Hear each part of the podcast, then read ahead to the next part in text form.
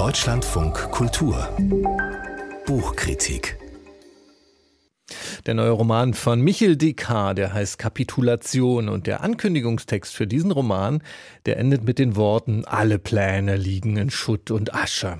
Und das ist ja doch mal ein interessantes Versprechen. Der Kritiker Maximilian Mengeringhaus hat diesen Roman für uns gelesen. Hallo, seien Sie willkommen. Schönen guten Morgen.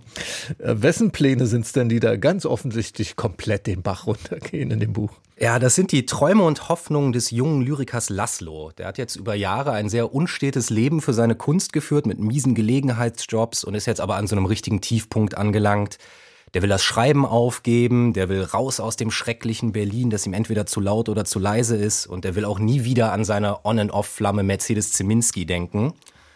Und als er gerade an diesem Tiefpunkt ist, kommt wie aus dem Nichts ein äh, Nachwuchsförderpreis, wird ihm zugesprochen von einem niedersächsischen Sparkassenverbund. 7500 Euro.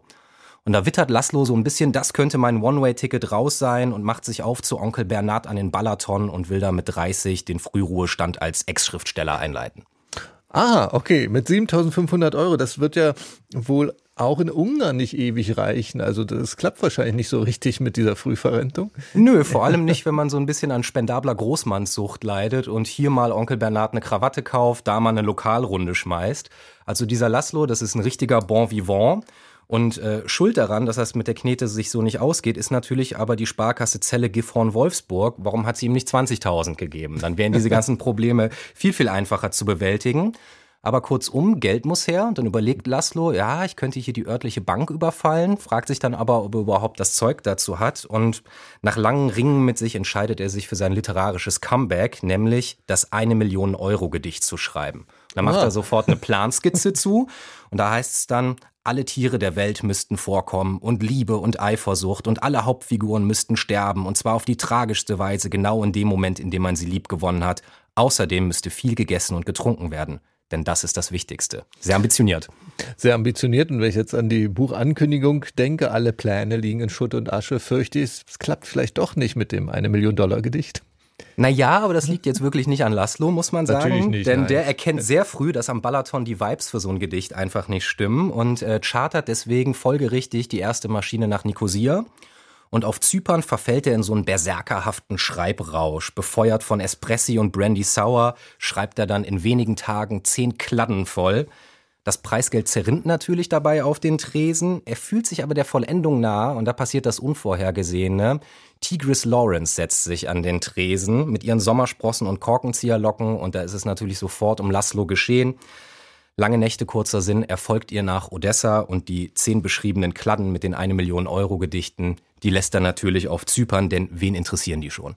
So ein Pech aber auch. Das klingt jetzt alles sehr unterhaltsam, wie Sie das erzählen. War es auch unterhaltsam zu lesen? Jede einzelne Seite, muss ich sagen. Das Aha. hat sehr viel Spaß gemacht. Michel Descartes hat einfach große Entertainer-Qualitäten als Romanschriftsteller.